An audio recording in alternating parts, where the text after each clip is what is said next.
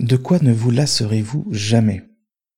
Pour commencer, je la trouve bizarre cette question, dans le sens où il ne faut jamais dire jamais. De plus, la question posée au futur va me demander ma boule de cristal pour répondre. De quoi je ne me lasserai jamais?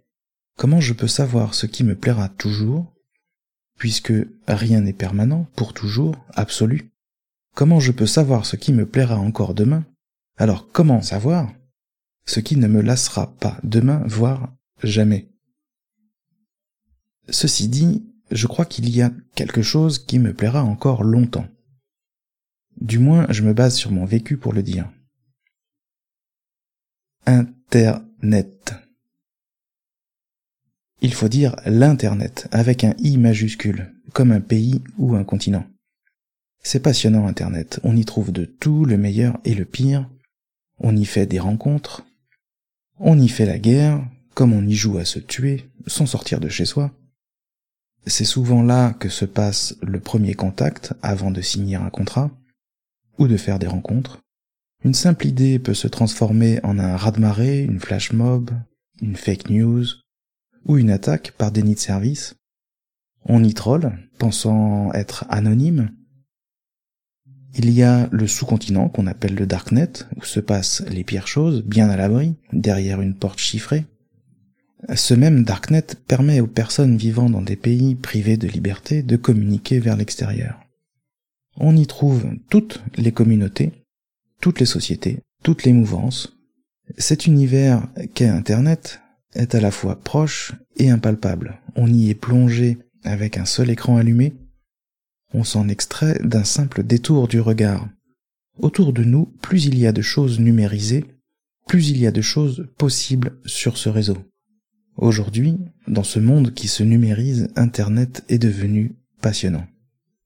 Ce qui me plaît, moi, c'est qu'Internet permet aux gens de communiquer. il n'y a pas que les réseaux sociaux, ça prend un tas de formes. Il y a les mondes persistants qu'on appelle aussi les jeux massivement multijoueurs. Il y a les Discord, les Mumble pour se parler. À l'écrit, il y a les blogs, les chats, le mail, les forums, les wikis, le Usenet, les sites FTP, les moteurs de recherche, le streaming audio ou vidéo. Et bien sûr le podcast. Anecdote perso, j'ai découvert Internet peu de temps après m'être intéressé au radioamateurisme. J'étais jeune, Internet et l'informatique semblaient bien plus attractifs à mes yeux, alors j'ai complètement mis de côté l'électronique, les antennes et la radio pour un PC et un modem. C'était bien plus sympa et prometteur.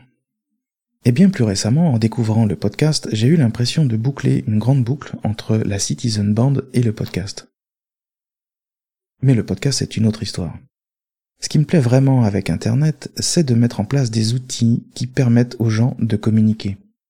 D'ailleurs, j'en ai fait mon métier. Autre anecdote, à mon premier entretien d'embauche, sans expérience, j'ai dit au recruteur qu'un ordi qui n'était pas connecté au net ne servait à rien.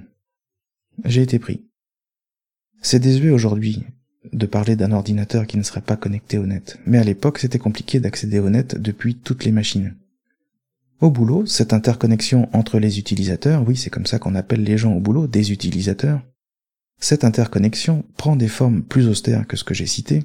Quand je reçois un cahier des charges pour construire un logiciel, je le regarde toujours avec l'angle des personnes qui vont pouvoir se transmettre des données, des infos, peu importe la forme que ça prend. À ce moment-là, le code informatique n'est qu'un outil, un moyen.